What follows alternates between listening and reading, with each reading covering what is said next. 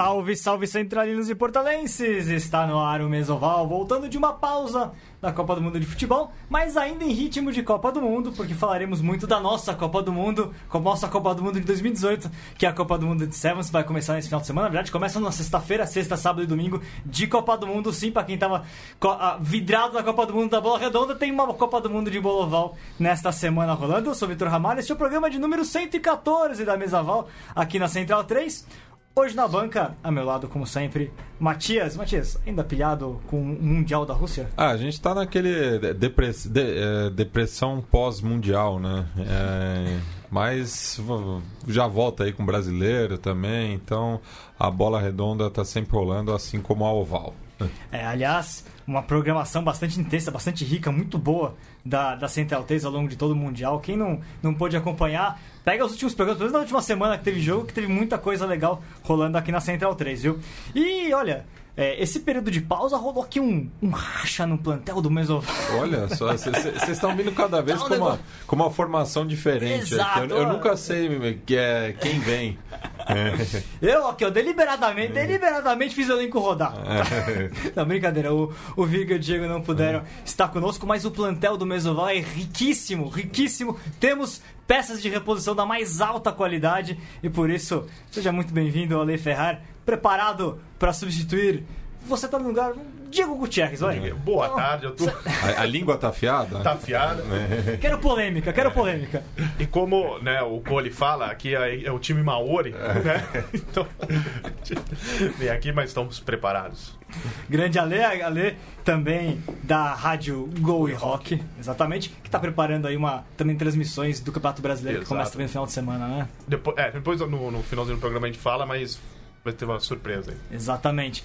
E conosco ele que pela primeira vez ganha um lugar aqui, o professor deu uma. Deu, deu uma deu um, espaço no elenco, hein, Mamute? Seja muito bem-vindo.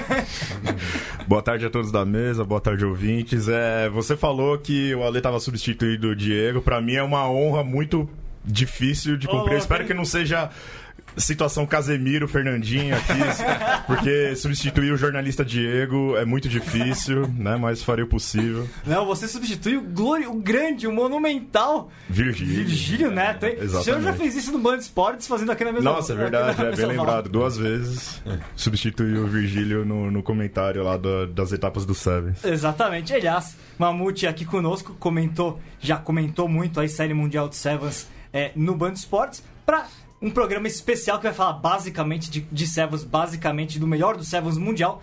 Vamos falar muito de Copa do Mundo Sevens e é, para para ganhar mais qualidade no nosso debate de Copa do Mundo de Sevens, a gente trouxe uma convidada mais do que especial, porque afinal de contas, pouquíssimas pessoas no Brasil têm o currículo que ela tem, em termos, sobretudo em termos de participações em Copas do Mundo. Seja muito bem-vinda, Maria Ramalho. Duas Copas do Mundo, uns Jogos Olímpicos, um montão de série mundial de Sevens, mais Mundial Universitário duas vezes também. Caramba, que currículo, hein? Obrigada, obrigada pelo convite e é, tem bastante coisa. Mari, vamos começar. Como é que, desde quando você está participando da seleção brasileira, você ajudou a construir essa história tão campeoníssima da uhum. seleção brasileira feminina? Eu falar das Iaras, mas você está antes de ser chamada de Iaras da seleção. É. Como é que para você, desde quando você está participando da seleção brasileira? Como é que é essa sua, essa sua carreira aí com, a, com as Iaras? Uh, em 2008 a gente fez uma viagem para a Holanda, né? Acho que essa foi a primeira vez que a gente jogou como o Brasil, né? Que eu joguei como o Brasil. E. Uma baita viagem, aliás, né? Teve 15 também pra Holanda. É. E aí depois uh, eu joguei uh, meu primeiro Sul-Americano em 2009 e depois o Mundial de 2009, né, em Dubai. Então essa foi meus primeiros dois campeonatos como Brasil. É, então os primeiros campeonatos já foi Copa do Mundo de, de Sevens. Uh -huh. só, é. né? Só isso.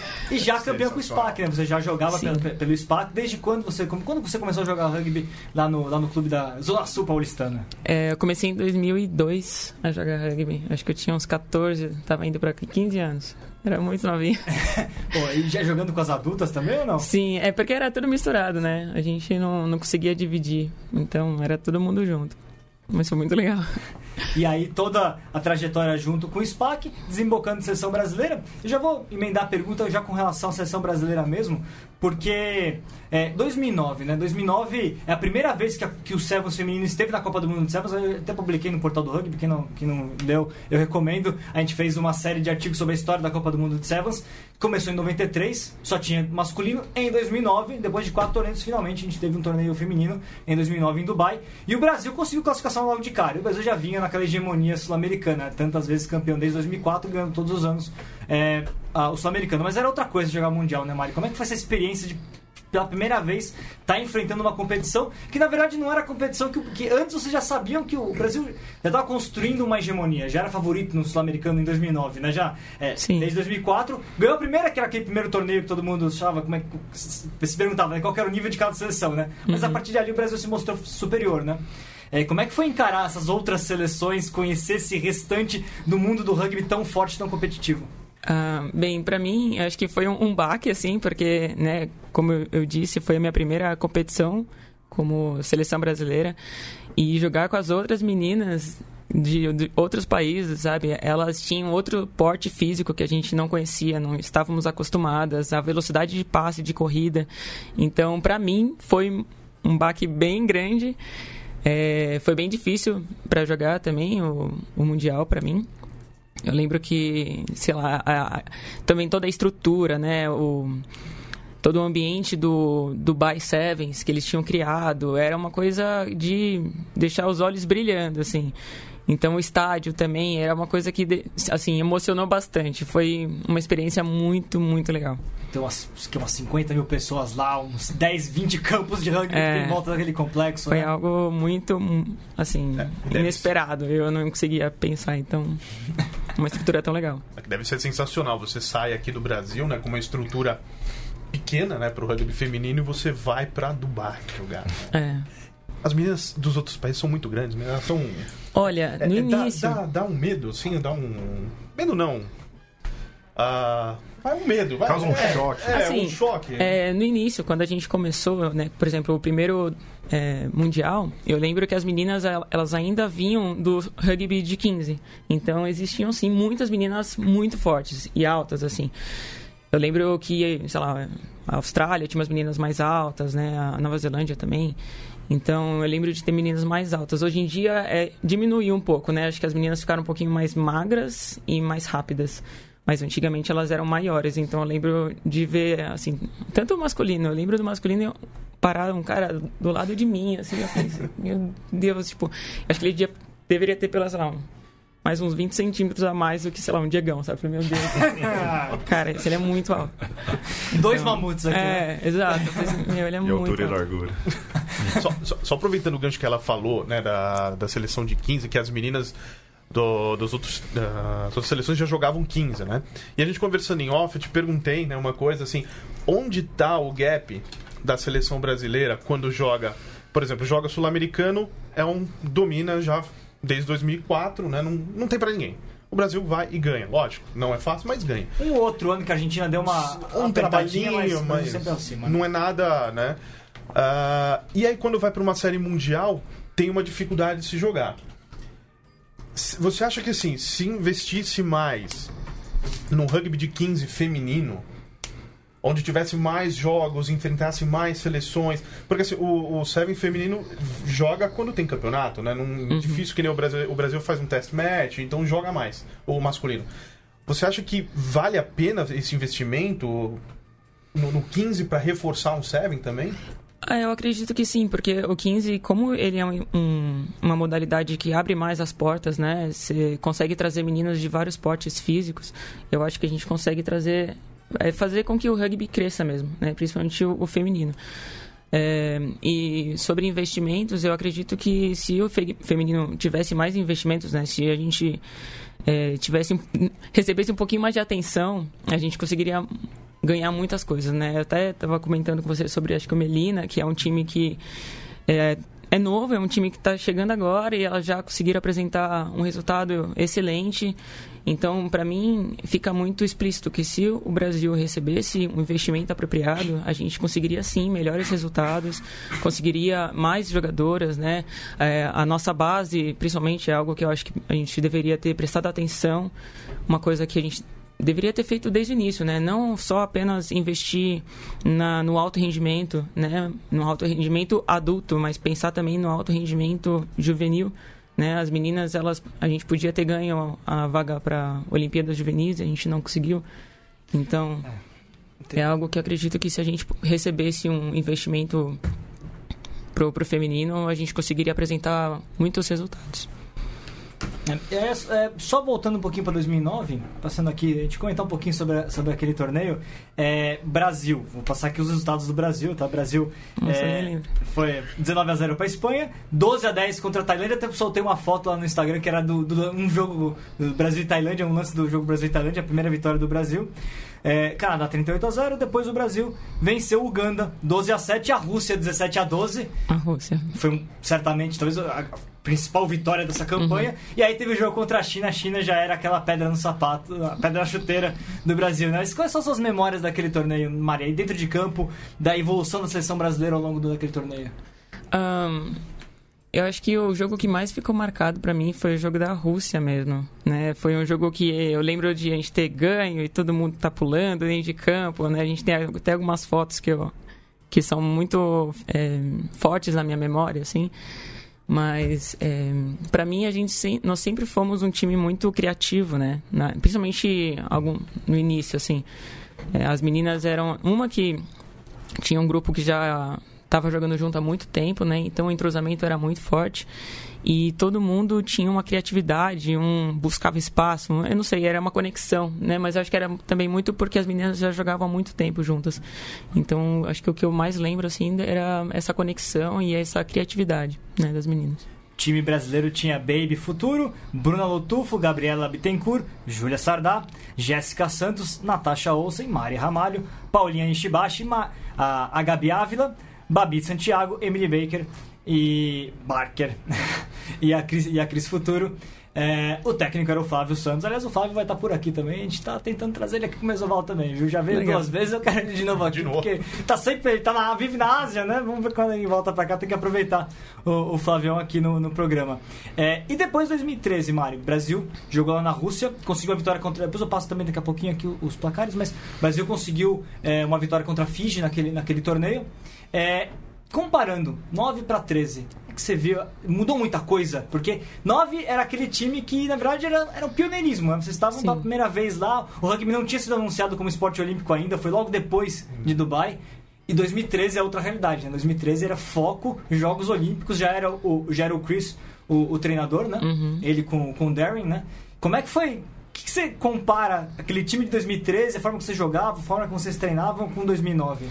Ah, é que mudou tudo, né? Depois que entrou para as Olimpíadas, é, veio o investimento, né? A gente foi centralizadas e eu lembro que antigamente as meninas não conseguiam fazer treinamento, né? Não tinha é, uma base, não tinha como elas, ah, vamos ficar uma semana inteira treinando, vamos, não, elas se reuniam às vezes uma semana antes de um campeonato e iam jogar, né? E aí depois a gente começou a treinar mais de finais de semana, aí foi aumentando. E aí depois a gente realmente centralizou e, e começou a treinar a semana inteira. Então, e ainda mais com o Darren, né, que veio lá da Nova Zelândia, ele colocava muita pressão na gente. Assim, eu acredito que melhorou bastante o físico, mas ao mesmo tempo que a gente começou a trabalhar, os outros times também começaram. Sim. Então, foi difícil do mesmo jeito, né? Então... Mas era, era outra pegada a, a coisa. Em 2009 vocês estavam... É, claro que tinha parte competitiva, mas vocês ainda estavam conhecendo o mundo do rugby em si, é. né? Uhum. 2013 já era alto rendimento completo, Sim. focado em resultado, né? É, já, a gente já, já buscava apresentar mais, mais do que a gente conseguia, né? Então, a gente, eu não sei dizer, mas é, a gente já começou a participar, né, do World Series, então essa participação e, e, os jogos entre as meninas lá de fora, a gente já começa a se acostumar um pouquinho com o estilo de jogo, com cada time, né? A gente não não, não tem tantas é, não é uma novidade. surpresas assim, é.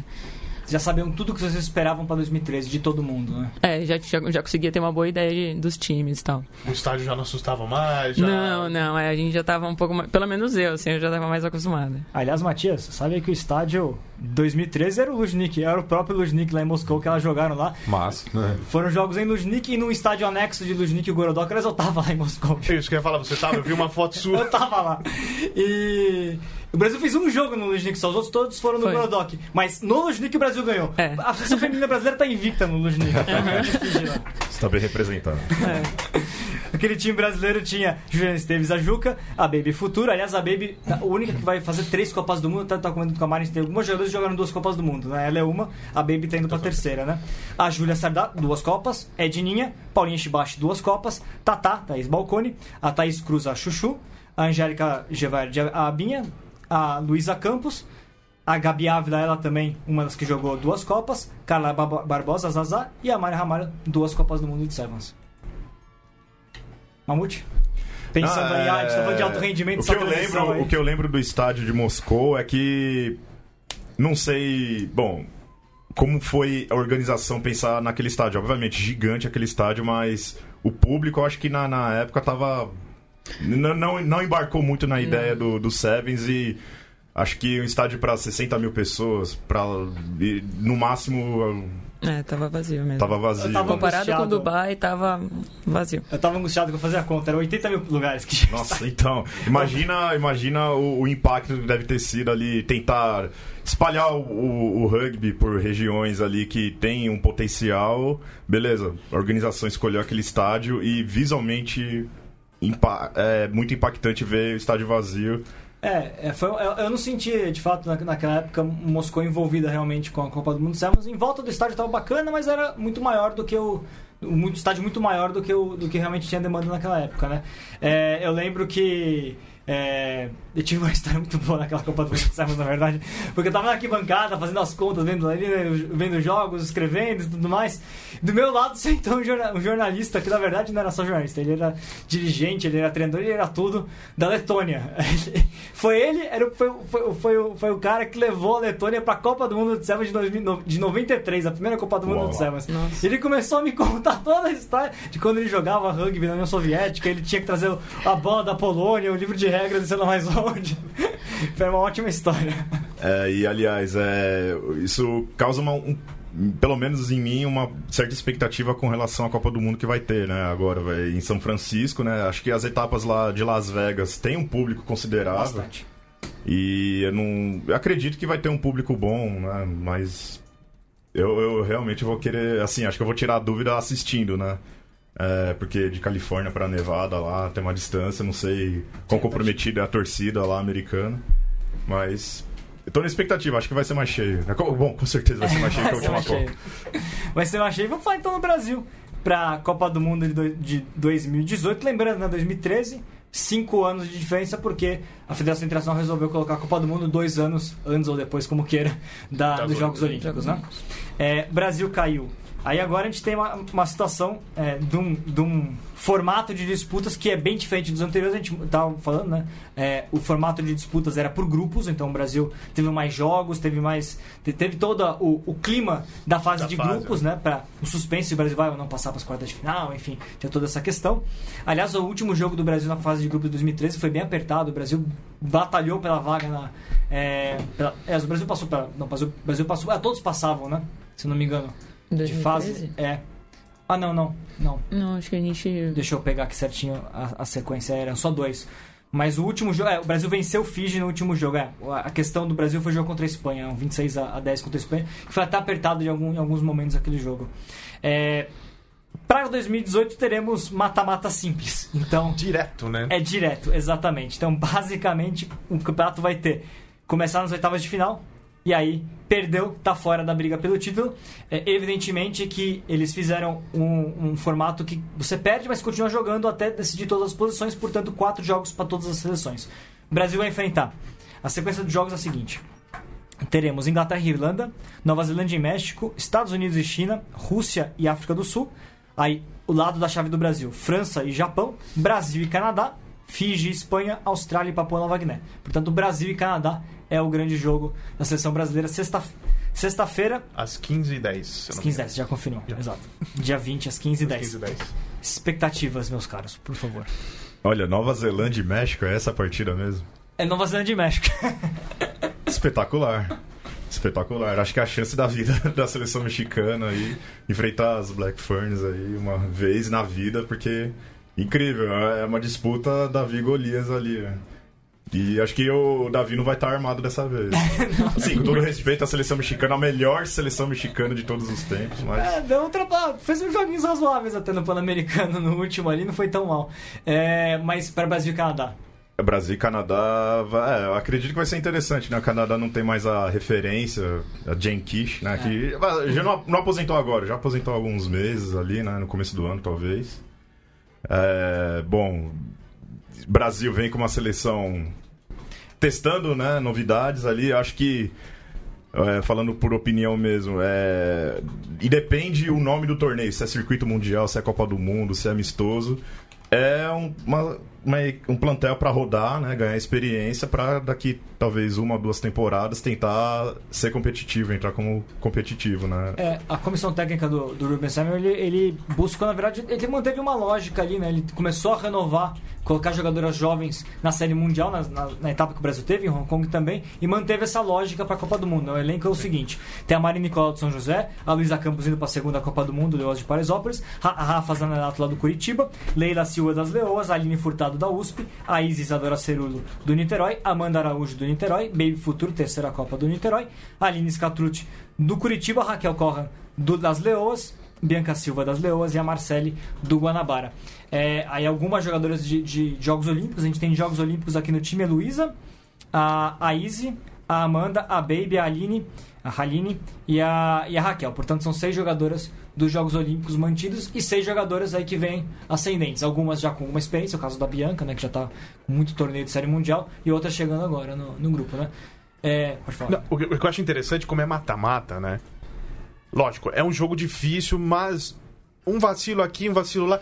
Porque, é, por exemplo, se você joga numa chave com três jogos, no último jogo você deve estar mais cansado e tal. Às vezes um mata-mata é o jogo da vida. É um Davi e é. Golias, né? Não sei, o México e Nova Zelândia é difícil. Vai, vai saber, né? Mas não sei. De repente um Brasil encaixa uma, duas bolas ali e o Canadá não encaixa uma, duas bolas, né? No Sevens. É. Você então... jogou. Você jogou pouco, sério? uh, eu pensando, né, pra mim, acho que se eu tivesse no lugar das, das meninas, é, eu ter apenas uma adversária na minha mente, acho que me facilita, né? Porque geralmente quando a gente ia jogar os campeonatos, nós tínhamos, sei lá, três planos de jogos para cada, né? Um para cada time. Então, acho que ter só, por exemplo, o Canadá na nossa frente, a gente consegue se focar um pouco mais. Não sei como é que vai ser para as meninas, mas eu acho que essa, esse esquema de mata-mata talvez dê um pouquinho mais de foco para as meninas, né? Então, talvez os jogos sejam melhores pessoal aqui conosco. Giovana Olho, sessão brasileira juvenil também, né? Giovana, tamo bem, né, né, né Kid? É, o Fernando Baeta, Mesoval voltou. Dara Sharif, Mesoval tá de volta, o pessoal celebrando aqui a volta do Mesoval. Mirko Weber, ele oh. da Fefeleste, pergunta pra Sim. mim, Vitor, é o Matias com você? É o Matias, é. Eu, o, o Mirko eu conheço ele desde criança. Ah, é mesmo? A gente era sócio do mesmo clube. Porra! Mas ele tá perguntando isso na edição 114 do Mesoval. É, o Mirko! um pouquinho, cara. É. Aquele espectador fiel. É.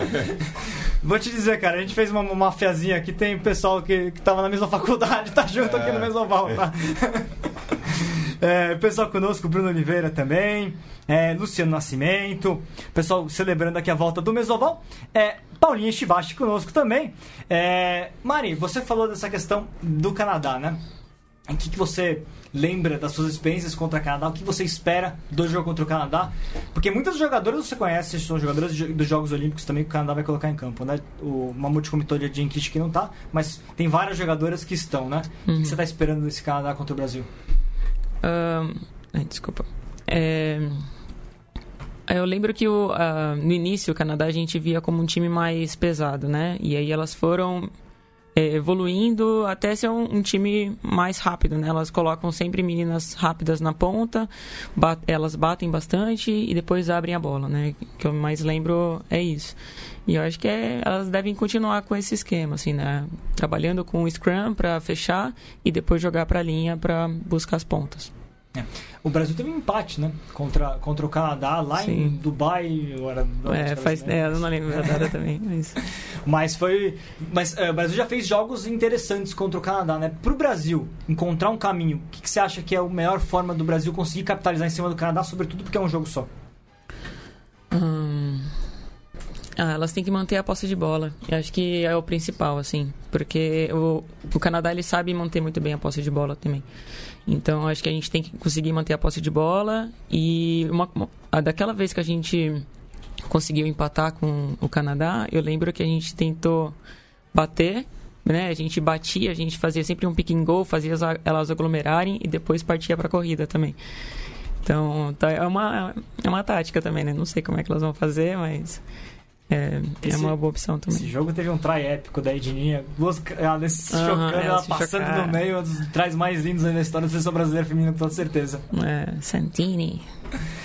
E, pessoal, vamos chegando na metade do Mesoval. Eu queria, na verdade, antes de mais nada, Alê, Mamute, eu sei que os senhores já estão acompanhando nas redes sociais isso. Vou dar o meu recado, porque tem novidade no ar no pelos mesmos criadores do Portal do Rugby, lançamos a loja do Rugby, viu? A loja do Rugby está no ar. Você que ainda não, não olhou, entre lá no Facebook, entre no Instagram da loja do Rugby. Pessoal é, que procura camisas como essa aqui que eu estou vestindo, ou outras camisas de clubes brasileiros, de temática brasileira. Quem quer vestir é, se vestir ao estilo rugby, nós temos várias opções lá na mesa, na, lá na loja do rugby. Então, loja do rugby.com.br. Já deu uma olhada, Ale? Já deu? Já, já vi. Tem bola uh, antiga, né? Tem também camisas de, de clube. Tem. Né? Isso é bem, bem bacana. Dá uma olhada lá na loja. E aproveitando aqui, fazendo o jabá da casa Por também, é, durante a Copa do Mundo a gente teve uma adesão muito bacana aí ao nosso plano de financiamento recorrente. É, então entra lá no apoia.se barra central 3 com numeral no fim. Vou deixar o link na live aqui também para saber como manter o, o estúdio aqui de pé. Exatamente, aliás, importantíssimo Central 3 sempre apoiando o rugby. Rugby apoia, apoia. Quem apoia o rugby apoia a Central 3, sempre dando espaço para a bola oval aqui também. É, voltando para o nosso debate de Copa do Mundo de Sevens, voltando para o debate de, de seleção brasileira, é, Pensando agora na sequência, né? Eu, eu tava com o Ale, nós dois estávamos fazendo uma projeção aí para a sequência. A gente falou de Canadá. Na sequência teriam Japão ou França pela frente do Brasil. É... E a mesma chave tem Fiji, tem Espanha, tem Austrália, tem Papua Nova Guiné. Na mesma chave, no mesmo lado. Independente do Brasil ganha, se ganhar ou se perder, enfrenta esses adversários. Fica mais ou menos restrito nesse grupo de oponentes até uma última decisão lá na frente, de um nono lugar ou de um título, quem sabe, enfim, mas de alguma maneira vai ter esses cruzamentos mais ou menos com essas equipes, né? França, Japão, Fiji, a, a, a Espanha, Austrália, Papua, o que, que vocês é, olham aí de possíveis adversários, de dificuldades? O Brasil tem um histórico aí de enfrentar bastante, né? Japão, bastante França, bastante Fiji, bastante Espanha, né? É, acredito que as outras seleções estão bem fortes. Vai. Eu não tenho tanto conhecimento de Papua Nova Guiné. É promissora, vou, vou sempre promissora. Bem... Sempre falo que é promissora. vou ser bem sincero aqui, né? Mas a Austrália é, foi campeã do, do, circuito mundial agora, né? dessa temporada. A França sempre vem forte, sempre é consistente. Japão tem aquele rugby bem clínico, depende do físico que elas tiverem, porque elas. É, é quase impossível imaginar uma japonesa dando um dummy ou um sidestep assim, é só Huck passa a bola muito bem, corre muito bem, mas. Mas tem uma boa técnica, né? Boa, muito boa técnica, muito bom físico, mas só, né? E é, é, acredito que é a é. consistência japonesa, né? Tanto no universitário assim, masculino, feminino, é o jeito que se joga rugby lá. E quem mais? O Fiji, Fiji é uma seleção interessante porque quando começou a participar da, do, do, do, circuito mundial de Sevens, era uma seleção que só tinha o nome Fiji, né? A camisa pesou demais, é, não era um plantel que sabia jogar entre si, né? É, teve muita dificuldade, mas que a evolução é fenomenal. É, eu acredito que com, consegue complicar jogos ali com seleção. Não importa a seleção. Uhum. É uma seleção que tem muito lance extraordinário para apresentar, muita jogada individual igual ao masculino. É o jeito fijiano de jogar e funciona muito bem. A evolução do, do, do rugby fijiano feminino foi espetacular, porque começou jogando muito mal e agora né, é, pode, pode ser campeã, né? porque eu não, duvido nada. É, que, nem, que nem o Ale tinha falado, é, é, esse formato pega um dia bom com as outras seleções tendo um dia mediano, meio, meio que premia a seleção. Não premia a seleção por regularidade, né? Não é, é a Austrália foi campeã dessa temporada do circuito mundial. Ah, acordou um dia ruim, México pode ganhar. Calma, Quem sabe, né? É, é, só pensando nos adversários, acho que a Austrália é mais difícil que o Brasil, o Brasil acabe enfrentando. A Austrália seria, seria uma, uma semifinal. semifinal um pouquinho mais. Seria um baita de um feito se o Brasil chegasse Uau. à semifinal, evidentemente. Mas das possibilidades, acho que a Austrália é um pouquinho mais distante, mais próximo de encarar um Fiji, encarar uma Espanha, um Japão, ou até uma França. A França a seleção está muito bem, né? A França cresceu demais nos últimos anos. Né? A França foi terceira colocada terceira. na última série mundial. De todas essas seleções, é, analisando aí, a Austrália e a Nova Zelândia, claro, sempre estão um nível acima das demais. É, o Canadá era a terceira força, mas a França chegou, né? No Canadá. A França realmente tá lá, né, Mari? E pensando aí, Japão, Fiji, Espanha, você acompanhou a evolução dessas seleções também, né? Uhum. Japão mais ou menos junto com o Brasil, Fiji, o Brasil era superior no começo e o Fiji Sim. começou a, a, a é... ganhar terreno. Uhum. As meninas, como ele disse, elas tiveram um crescimento absurdo, né? Elas é, estavam em um campeonato de um jeito, no seguinte, elas já estavam completamente diferentes, né? No início, elas é, percebia-se que realmente elas não tinham investimento. A partir do momento que elas foram pro pro, pro atletas, campeonato, né? é exatamente, elas não eram atletas. E aí, quando elas voltaram, você via já elas com um físico melhor, coisa que elas não tinham, né? É, elas estavam jogando, né?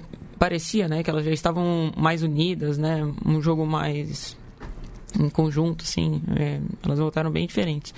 Então, pegar a Fiji na frente vai ser complicado. E, e, o Japão, que o, que o Mamute comentou, o que, que você viu dessa seleção japonesa? Porque é uma seleção que talvez vai começar a trilhar o caminho do Brasil, né? Elas têm Jogos Olímpicos de 2020 em casa, então uhum. é, é, natural que comece a chegar investimento pesado para elas. É o ciclo né? olímpico agora delas, né? É, é, é como elas, elas devem com, com certeza, né, tá recebendo um pouco mais de investimento, um pouco mais de pressão.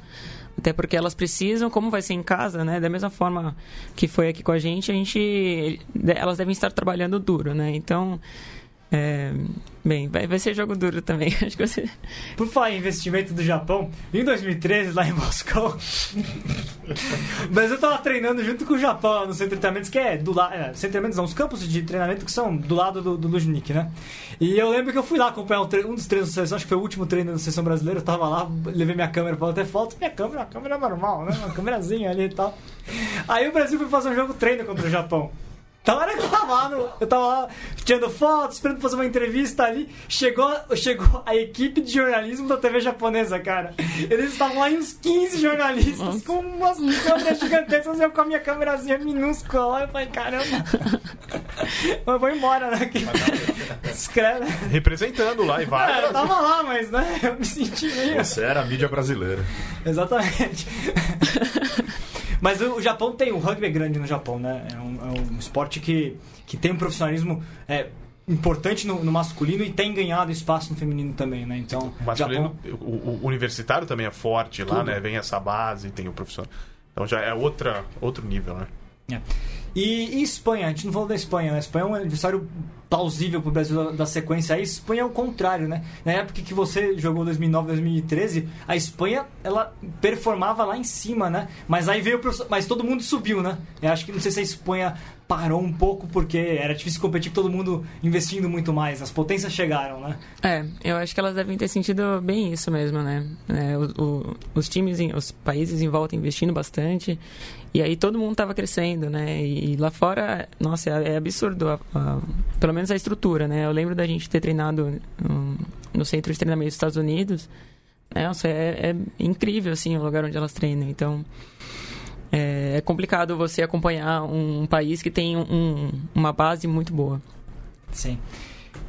Vamos um pouquinho passar também a tabela do torneio masculino. O masculino tem uma diferençazinha aí com relação ao feminino. Tem mais equipes, são 24, então tem 16 equipes jogando uma fase preliminar, 8 equipes pré-classificadas para as oitavas de final. É um mata-mata a mais para algumas seleções aí. Esse mata-mata começa também sexta-feira. Teremos Quênia e Tonga, Canadá e Papua Nova Guiné, França e Jamaica, Gales e Zimbábue, Samoa e Uganda, Rússia e Hong Kong, Japão e Uruguai, Irlanda e Chile. E aí, lá na frente, já classificados, África do Sul, Escócia, Inglaterra, Estados Unidos, Fiji, Argentina, Nova Zelândia e Austrália já estão garantidos nas oitavas de final.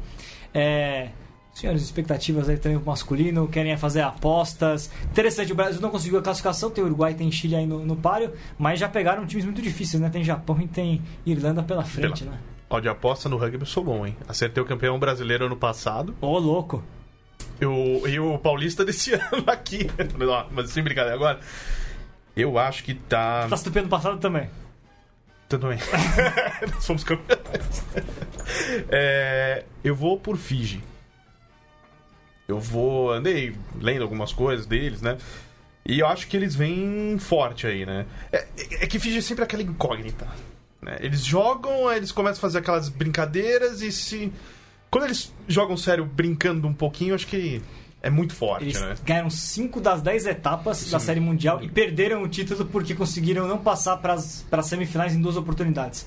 Então, e a África do Sul sempre semifinal, semifinal, semifinal, dois títulos só, mas semifinal, semifinal, final, semifinal, final, semifinal. É um time final, consistente. Gar né? Garantiu o é, título por isso. Né? Como, como tem esse negócio do mata-mata, né? Então, pode ser uma, um diferencial, né, para esse campeonato. Aliás, curioso que no feminino também teve isso. O time que, que teve mais títulos de etapas não ganhou o circuito. Nova Zelândia ganhou três e a, a Austrália duas, duas. Mas a Austrália conseguiu mais ficar entre as duas, três, quatro primeiras e, e conseguiu o título por isso, né? A Nova Zelândia, no, por outro lado, ganhou os Jogos da Commonwealth, que é uma espécie de, de preliminar aí, prévia do que, é, do que é a Copa do Mundo, né? Mas voltando ao, ao masculino, o Fiji tá com Radradrato, Isova, é, é, então, é, é, é, um, é, uma seleção que ali, se for colocar no papel, né, teoria, eu acho que é até mais forte que a que ganhou a medalha de ouro aqui no Rio, né? Porque é, o Joshua Tuisova, gigantesco lá do Toulon, o Radradra que veio do League. Ele é uma mamute que corre, né? É, exatamente. Na verdade é o, o Tuisova que. Bom, enfim. é, o Radradra que veio do League, teve essa transição pro Union, não não mudou o código para ele, ele continua fazendo try a rodo, assim. É, é uma seleção impressionante. É, eu tô bem curioso para ver. Estados Unidos, né, jogando em casa ali. Barry o... Baker tá, tá escalado. É, e o Carlin Isles, né, os dois fenômenos do marketing e, e também da artilharia. Jogam bola, vai. Jogam bola, lógico, vai. Mas são os nomes mais conhecidos ali do, do Sevens, especificamente Sevens, né, dizendo. É, os Estados Unidos tem uma seleção, tem um bom conjunto, tem artilheiros, tem um bom treinador, é, tá jogando em casa. Eu acredito que. Eu, eu colocaria entre os favoritos. É, às vezes encaixa o jogo, né? Já foi campeão de uma etapa, já chegou em outras finais no circuito mundial. É, eu, eu, eu colocaria ali, fazendo uma aposta meio arriscada, né? Tipo, meio por fora ali, né? Tipo, vou jogar todas. A, 90% das minhas fichas em Fiji, ah, as que sobram, vou, vou, vou colocar ali Estados Unidos. Só para colocar, de um lado da chave, pensando em final, tem África do Sul. Então, na minha opinião, uma chave até mais acessível. Tem Estados Unidos na chave, mas tem Inglaterra, tem Escócia, tem Quênia. É um lado mais, mais ok. Né? África do Sul que está sem, sem saber do Senatla, sem Cecil África, ambos lesionados, então... Tem o Speckman. Voltou o Speckman, é. É, e tem o Werner Koch, enfim. É, e do outro lado da chave tem Fiji, Argentina, Nova Zelândia e Austrália. Então, Fiji vai pegar. Tem uma Nova Zelândia pelo caminho aí, tem uma Austrália que ganhou a etapa na Série Mundial esse ano. Então, enfim, me parece um lado mais complexo, o lado do, de Fiji Nova Zelândia. Nova Zelândia que é a atual campeã da Copa do Mundo, ganhou lá em 2013, mas não é mais o mesmo time, né? Ganhou só uma, uma de 10 etapas, não tem mais a mesma consistência os All Blacks, All Black Sevens, né? É, eu, bom, eu volto a afirmar que esse formato dessa Copa do Mundo não vai premiar o time mais regular. É, às vezes encaixou no dia, vai. Pode, pode ser Nova Zelândia também, mas assim, se for. A gente, como comentarista, né, tem que né, arriscar. Eu vou, vou de Fiji mesmo, acreditando que o elenco, o histórico passado ali vai fazer valer. Mas ainda assim, é um, é um formato bem interessante. Realmente tudo pode acontecer. Ale, você gostou do formato então? Eu gostei, eu gostei, né? Porque dá chance pro time que tá melhor no dia. Não sei, às vezes o regular eu gosto, tipo, um campeonato tiro longo, né? Uma liga, ok, mas tiro curto como Copa do Mundo, né? Você pega, ó, oh, eu tô jogando bem hoje, se você não tiver bem, não entrar em campo bem, eu vou ganhar de você. Uhum. E pode acontecer com qualquer time, né? É. é, eu acho que a que o Fiji, eles têm é, é, bastante dessa visão de jogo, né? Eles gostam de criar porque eles estão sempre observando o que, que a defesa está fazendo. Então, eu acho que se eu fosse apostar, acho que apostaria em Fiji também. E, e Fiji, bom, Fiji é uma aposta quente, com 5 títulos em 10 é. etapas, não tem muito o que, que colocar. É, Mari, você gostou do formato? Você, Olha... como jogador ainda de é. clube e jogador da seleção brasileira, se você estivesse em campo, o que você acharia desse formato? Ah, é bem desafiador, né? Eu, assim, ficaria bem nervosa, né? É, porque toda hora você não sabe com quem você vai encontrar, né? Então, mas é como eu te disse, eu acho que eu ficaria com um pouco mais de foco e seria como realmente um fosse um assim é um mata-mata né é, é, o jogo da vida digamos né porque você não sabe quem que você vai pegar então eu, eu acho que eu entraria com acho que talvez mais vontade ainda de ganhar o jogo do que se fosse as outras. Para o Brasil, por ser uma equipe que está correndo por fora nessa Copa do Mundo, é, é mais interessante um formato desses? Abre, um, abre a porta de um, de um sonho aí, talvez? Ah, eu acho que acho que sim. Eu acho que pode ajudar as meninas esse formato. É, eu acho que pro público é excelente, né? Porque dá aquela emoção, né? Ah, quem vai perder? Acho que, mas as jogadoras, principalmente das seleções do, do grande porte, deve ter uma pressão maior, né? Porque não pode errar. Errou ali, é. adeus, né? Verdade. E, e rugby né, nem é esse esporte que pune grave, assim, bem forte. Quando você dá um knock-on, o time tem a vantagem, né? Tipo, ainda mais com essa pressão de qualquer coisinha, você passou de fase, você não vai disputar mais o título.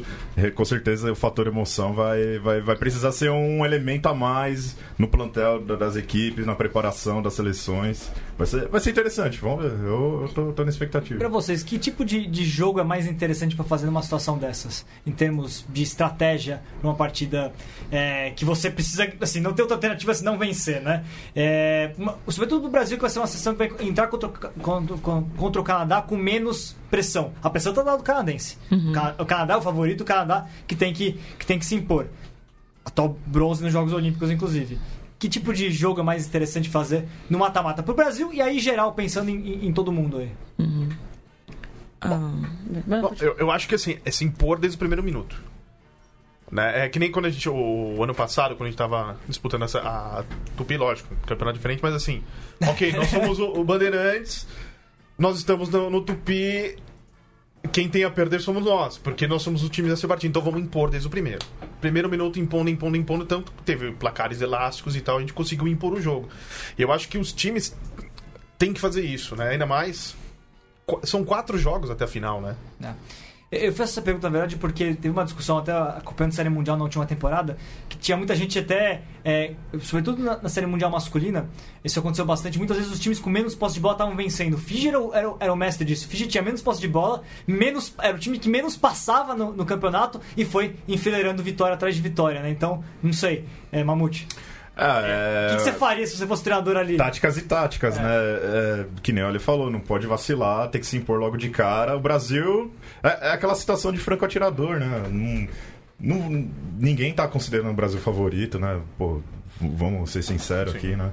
E de repente se vencer já. O melhor marketing no esporte é vitória, né? Então talvez possa ser, além desse fato franco atirador, voltar, ó, chegamos numa fase. Passamos uma fase de Copa do Mundo ali, vencendo o Canadá.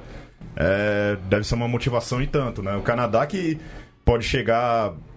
Se não se impor logo de cara, realmente pode falhar, perder um jogo ali que era considerado fácil, né? E a pressão realmente está no Canadá. É, é, aí que a gente vai ver a camisa, né? O histórico do, do, do Canadá, porque o Brasil não tem nada a perder mesmo.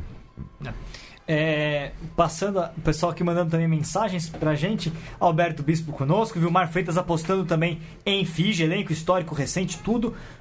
Cole tá aqui conosco. Cole pergunta: é, parente minha, Mari. É, é, acho que a família Ramalho é grande bastante, mas eu não, não sei. Acho que não. se, a gente, se, a gente, se for, a gente tá descobrindo, é. vai descobrir outro dia, porque não sei. E a Paulinha falando, esse jogo treino com o Japão foi doideira, elas pareciam umas kamikazes. É verdade, Nossa, esse jogo. Foi uma, foi uma maluquice aquilo lá. E a TV japonesa em massa no negócio, com, cobrindo o treino deles e a, a gente lá só, só cobrindo com uma câmerazinha minúscula lá, enfim. o Luciano Nascimento pergunta, Mari, já que tá entrando na reta final do programa, ele quer saber do seu futuro como jogadora. É, você parou com a seleção brasileira em 2016, né? Sim. Ainda jogando pelo SPAC, eu vi você jogando aí o último Campeonato Paulista, inclusive, pelo uhum. SPAC. É, quais são seus planos dentro de campo? Ah, eu, eu busco jogar apenas pelo clube, né, por enquanto. É, e, e com as meninas, né, agora a gente tá dentro do Super Sevens, então é treinar para chegar bem no Super Sevens, né? Como é que tá a expectativa aí do SPAC pro, pro Super Sevens? Super Sevens até conversei com o Ítalo da, da, Confederação. Em breve ele vai soltar aí o calendário definitivo né, da, da Super Sevens, estamos esperando, mas deve acabar começando em setembro, na verdade. Uhum. Talvez a etapa de agosto não aconteça, tenha que postergar para setembro, mas enfim, estamos esperando para ver como é que vai ser. Como é que tá essa, essa preparação do SPAC? que vocês estão avaliando com relação a como foi o último, super, como foi o último Campeonato Paulista? Teve um crescimento da equipe, né, com relação ao ano passado? Uhum. Um eu acho que a gente tem que. Na verdade, eu, eu não lembro direito de como as meninas do. Né, principalmente as que não jogaram com a gente até agora, elas estão, né? Eu só tive, a gente só teve o desterro, né? Mas as meninas é, é, é, eu fico com um pouco de dúvida em como as meninas vão estar é, jogando. Entendi. Né? Então eu, eu, não consigo ter realmente uma noção de como será o Super Sevens. Não sei. Muita incógnita com relação a todo mundo, na verdade. É, exato. Pra mim, essa é o que eu, que eu, tô, eu, é o que eu tô sentindo, assim. Mas a gente tá treinando, tá treinando certinho e tal. As meninas são muito empenhadas, né? Realmente tá um grupo bem novo né? Eu, eu que estava junto com Natasha, é, Gabi, Jéssica, então a gente sempre tinha um time que era muito conhecido, né? Uma entre a outra, e agora para mim, pelo menos, é, eu tô jogando com várias meninas mais novas tal, e elas são, são incríveis, ó, elas são demais mesmo. Como é que é esse seu desafio de passar a experiência toda que você tem, toda essa bagagem de tantos campeonatos por SPAC, por seleção brasileira, para essa geração nova aí do SPAC? Um, ah, eu, eu eu não consigo me posicionar tanto, assim, eu não consigo me pensar em mim como realmente uma atleta que é, é, já jogou tantos campeonatos, eu sempre tento me colocar junto com elas, assim, claro que sempre quando tem alguma informação que eu acredito que eu possa passar, eu passo, né, eu sempre tento ajudar elas, dar algumas ideias, né, até porque a gente já tem tanta bagagem, né, e aí às vezes quando vem algumas, alguns, algumas jogadas, alguns treinos, fala assim, meu, isso aqui a gente já, já jogou assim, isso dá certo, isso não dá certo, né? A gente consegue dar uns pitacos assim. Tem você, tem a Paulinha, tem a Binha. É, é eu, Paulinha e Binha, né? Da, das antigas ali. Conduzindo esse SPA, que a gente está na expectativa aí do, do calendário para a gente saber. Você vê muita diferença? Tá mais imprevisível o Super Sevens feminino, o rugby de clubes brasileiro feminino, do que era há um tempo atrás ou não? O que, que você vê, vê de diferença aí nesse cenário de clubes? Ah, é, eu acho que está um pouco mais imprevisível, sim. É, eu, eu, como falei, eu não consigo ter uma noção de como cada time é, está, né? Antigamente era um pouco mais fácil, né? Antes mesmo da gente iniciar em, com a seleção tal, que a gente jogava bastante com, com o SPAC, era muito mais explícito, né? Quais eram os times favoritos. Hoje em dia já está um pouquinho mais bagunçado. Muitas equipes novas chegando também, o Melino, né? Já, já incomodando Sim. bastante as, as, as, equipes mais tradicionais, né? É, não. A menina tava comentando, as meninas do Melina, elas cresceram muito. E é, dá um, um gosto, sabe, de ver elas jogarem e tal. Eu gosto bastante das meninas. Mamute, Ale, expectativa também. Falei de, de clubes femininos, clubes masculinos também. Super, super 16, Taça Tupi pela frente. Expectativas, ansiedades, dúvidas? Muita expectativa, pouca certeza, né? é, com, com, esses jogos da seleção brasileira aparecendo meio que repentinamente, muitos clubes, principalmente a Poli, né, onde eu tô dependendo né, desses jogadores para desempenhar um bom papel. É, time que tiver a base ali também é, deve, nessas primeiras rodadas aí, conquistar alguns pontos valiosos ao longo da competição, né? Acho que o Pasteur tem muita vantagem nesse quesito. Deve vir forte aí nas primeiras rodadas. A vai, talvez sofra um pouquinho, acredito. Mas vai ser interessante. É... O, única curiosidade, né, vamos colocar assim, é que o calendário mudou, os grupos mudaram meio que um mês e meio antes de começar a competição. Isso daí deixou um, um fez todo mundo levantar a sobrancelha assim, né, de um lado só. É, eu espero que, né, tipo, pelo menos a organização é, seja boa no campeonato, nas próximas temporadas, é, tenha mais base para ter certeza para que os times possam planejar direito.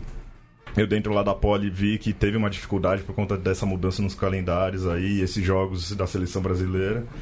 É, tem que dar um suporte pelo menos para que os clubes tenham um planejamento consistente, né, preciso, sem muita alteração. Não, eu concordo com o Mamute. É, assim, quando tem jogo da seleção brasileira, muitos, muitos times saem prejudicados, né? A Poli eu acredito que seja um dos mais prejudicados. Talvez ou né? mais né? prejudicado. Quantos jogadores de seleção brasileira a Poli Nossa, tem hoje? Eu vou de cabeça aqui. 7, 8? 7, 8. 7, 8, né? O Band. Por que nunca convocaram o Mamute? Porque se... se convocar. É 9. eu, eu, eu, me aposentei na seleção antes, antes de começar no rugby. É, isso é importante. É, é, é, uma decisão. É uma decisão, né? É uma decisão difícil, né? Na, na vida. Passei por isso também, viu? Conversei com meus familiares. Né? E, e, teve também esse negócio da, da, da troca dos grupos, né? Que saiu o Rio Branco, que eu achei uma coisa inteligente do Rio Branco, né? Se você fosse o Rio Branco, você faria isso? Faria isso, com certeza, porque não, não, não tem nexo eles jogarem, né? Não, não tem uma equipe. Vamos descer um degrau, vamos reestruturar e vamos né, tentar subir ano que vem. E aí entrou o Niterói, mesclou os grupos, né? Agora, eu acho que o grupo mais forte é o Poliband, Pasteur e Niterói. Com certeza. Né? Porque dali são dois que vão para as quartas, né? Não tem repescagem nesse grupo. Não, grupo C e grupo D que tem. Tem repescagem, tem né? Quando eu, quando eu, eu tava lendo o artigo, né, do, do portal do rugby, eu falei. Oh, adorei, porque eu entendi. o, o Cole me mandou o regulamento, até obrigado, viu, Cole, ter mandado. Aí eu olhei e falei, putz, é página pra caramba, vou esperar o Vitor, ele sempre põe um. um resumão ali. E quando eu vi repescagem e tal, eu falei, putz, deve ser o grupo da, da, do Band. E não era. Eu falei, caramba, é difícil esse grupo, né? E, bom, agora esperar. Eu tenho meus favoritos em cada grupo, né? Mas, como tem os jogos da seleção, tudo pode acontecer. O Pasteiro eu acho que é o mais beneficiado quando tem jogo da seleção, né? Porque tem o, menos. Tem menos. Acho que. Bom, o Diegão. Tem o Robert. O Robert. Ronaldo, às vezes, mas o Ronaldo mais no Sevens do que no 15, Sim. né? Então eles conseguem manter a estrutura né, melhor. E vamos ver. E aproveitando, né? A, a gente da Go Rock, nós vamos transmitir pelo menos um jogo de cada rodada, né? assim, quando os, os times de São Paulo. E nessa primeira rodada nós vamos transmitir, vai ter rodada dupla. Vai ter Pasteur e Band a 1h30 e às 3 horas vai ter Poli e Niterói. Né? Então, quem quiser acompanhar pela web rádio, goirock.com, só lá clica no, no playzinho lá e escuta. E também acompanha nas redes sociais, a Goi Rock, e que a gente vai sempre colocar os jogos da semana. Na, né? na lista dos jogos do final Exato. de semana, sexta-feira, a gente coloca certinho também, também essas informações Exato. com os horários. Tô só esperando confirmar o horário, os locais de todos os jogos. Mas passando aqui pro pessoal, né? O pessoal pode acompanhar tudo no portal do rugby, tá tudo lá. Mas, é, passando aqui, grupo A, BH, Guanabara, Jacareí e São José. Grupo B, Band Saracens, Niterói, Pasteur e Poli. Grupo C, Curitiba, Pé Vermelho, SPAC Templários. Grupo D, Charrua, Desterro, Farrapos e San Diego. E aí, lembrando que a gente tem o terceiro colocado do grupo D tem uma chance tem uma chance de enfrentar chance. o segundo colocado do grupo C na repescagem. O restante dos grupos só passam dois pra, de, cada, de cada chave, né? Tem toda a explicação no portal do rugby para o pessoal entender. É, querem se enforcar nas, nas, nos palpites? Já? Uma primeira rodada. Eu... Não, então, bo... não, eu quero. Eu quero, quer, eu quero... rodada pressa... quer o palpite pressa rodada? Não, eu quero pro campeonato. Porque eu, depois eu cobro lá na frente, entendeu? Pro campeonato. De coração não, ou de lá. comentarista? Grupo a grupo. Grupo, grupo a grupo? Ok. Mamute. Ale, Mari, grupo a grupo aqui, Super 16. Bom, São José Jacareí. Jacareí. É, grupo é... São José Jacareí, São José Jacareí, Mari. Apostar? É. Não tem muito segredo, são, é. são duas equipes fortíssimas. Grupo B, Band, Niterói, Pasteur e Poli. Ah, Band e Poli. Band Poli. Band Poli, Band Poli. Vocês estão, você sabe quando você não, fala, você não aposta no pasteiro, eles vão, eles, eles vão encher aqui a timeline, tá? Só pra te avisar. Por mim, né? Tranquilo. Tá, agora eu tô pensando nesse grupo com o coração, né? Mas eu acho que dá Band e Poli. Certo. Grupo C, Curitiba, Pé Vermelho, SPAC e Templários. Curitiba. Curitiba. Aí depende. No Campeonato Paulista, Templários e SPAC foi um jogaço. Foi um, foi um jogo ali decidido nos, nas últimas. É verdade. É, tô. Bom, é difícil, é difícil, depende, depende do dia ali. É, é o jogo, jogo muito interessante. O pé vermelho, viu? Um time que tem, tem crescido, tem trabalhado direitinho lá, lá em Londrina. É, mas ainda assim. É, é, primeira, é novidade, né? É, ainda, ainda tá no quesito novidade. eu acho que o Templários também, como é o primeiro ano deles né, na primeira divisão, é uma coisa nova, né? A Mari vai defender o SPAC aqui, né? Com certeza, gente. Bom, pela tradição eu teria que apostar SPAC, mas o Templários acho que tem, tem uma, uma bela de uma chance no Briga jogo boa. contra o SPAC. E, né, o Scrum fortíssimo, um dos Scrums mais chatos que eu enfrentei na vida. do Templários é, é, ali. Bom, é aquela o coisa. O Gary mexendo os pauzinhos é, ali. Se você não tiver a posse da bola, você não pontua. E com certeza toda a primeira fase o Templários garante. Então é um jogo interessante. E o grupo D? Charrua, Desterro, Farrapos e San Diego. Farrapos e Desterro. É, Desterro e Gaúchos.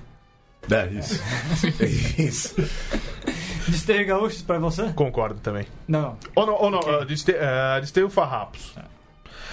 Uh, Charrua. Aí então o terceiro tem a chance de enfrentar. Eu acho que o Charrua fica em terceiro e disputa a.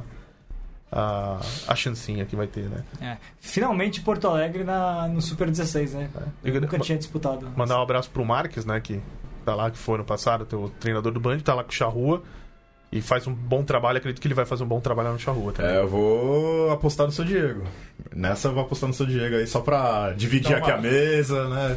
A mesa já tava fragmentada sem Virgílio e Diego Gutierrez, agora eu vou fragmentar mais. Eu vou apostar no San Diego porque dois anos atrás a Polo enfrentou o San Diego e eu assistindo a partida de fora, é, o San Diego teve um ritmo de jogo tão alucinante, tão infernizante é que se eles encaixarem direitinho da forma que eles jogaram contra a Poli, foi, um, foi 24 a 22 aquela partida, a Poli decidiu no último minuto. É, San Diego tem, tem, tem uma capacidade ali incrível, tanto Fords, tanto backs, é, eu vou apostar no San Diego. Os, os times do Sul são difíceis de jogar, São né? muito difíceis são pesados, é aquele jogo que os caras não desistem de, de jeito nenhum, né? Então vocês estão felizes que agora a regionalização faz com que vocês não precisem ir pro, no inverno pro sul, é isso? Ah, assim, como... Aquele famoso fog lá de Bento Gonçalves, né? Nossa, né? saudades. É. Assim, é bem interessante viajar para lá, jogar, né? Conhecer a cultura local, né? Vamos dizer assim. Sempre. É... Mas ao mesmo tempo, putz, qual a oportunidade que a gente vai ter, né? Tipo, a gente vai ter que realmente só semifinal, final, enfrentar eles. É um campeonato paulista, né? Entre as duas chaves daqui, né? Sim. Reta final do programa, quero só mais um palpite. Então, eu sei que a gente fez mais ou menos por alto, mas eu quero certeiro agora pros campeões. Quem vocês apostam de campeões na Copa do Mundo do Sevens? Mamute, masculino e feminino. Hum, feminino. Eu vou de Nova Zelândia. Masculino Fiji. Ale? Feminino Austrália e masculino Fiji. Uh, masculino Fiji e feminino, acho que Nova Zelândia.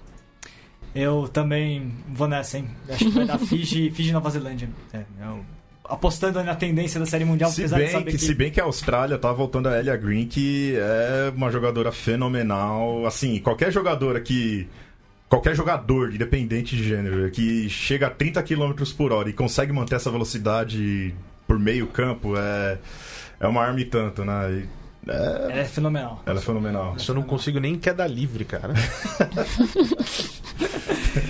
é isso aí, chegando na reta final do programa, chegando no final do programa. Mari, muito obrigado. Um imenso prazer tê-la conosco. Tanta, tanta, tanta bagagem para dividir conosco. Sempre as portas estão abertas. Muito obrigado pelo convite. Foi bem interessante, muito legal participar. Obrigado. Ale, muito obrigado. Valeu, obrigado por mais, estar mais uma vez aqui. Precisando, Maores, estamos aí. Prontidão. Leandro, já derrubou aí alguém? Uau, me chamou da, pelo da, nome, cara. Ah, desculpa. Só minha mãe Mamute, tem essa é, honra. É, é, é que eu, eu, comecei com o senhor no rugby, praticamente. É, exatamente. Bom, é... obrigado aí, pessoal da mesa, espectadores, ouvintes aí. Eu espero que tenha sido pelo menos 2% que Diego Gutierrez é. Dois? 2%. Vou fazer uma pesquisa aqui, uma enquete pra saber se foi. Uau. Obrigado aí. Matias, valeu. Obrigado, Vitor. É, recebendo aí novamente a Mesoval às terças-feiras aqui às 17 horas na Central 3, sempre ao vivo e pra eternidade em podcast. Exatamente, valeu Matias. Semana que vem estamos de volta aí falando do resultado da Copa do Mundo de Sevens. Muita ansiedade por esse grande torneio. Cinco anos esperamos, ela retorna agora. Valeu pessoal, até a próxima.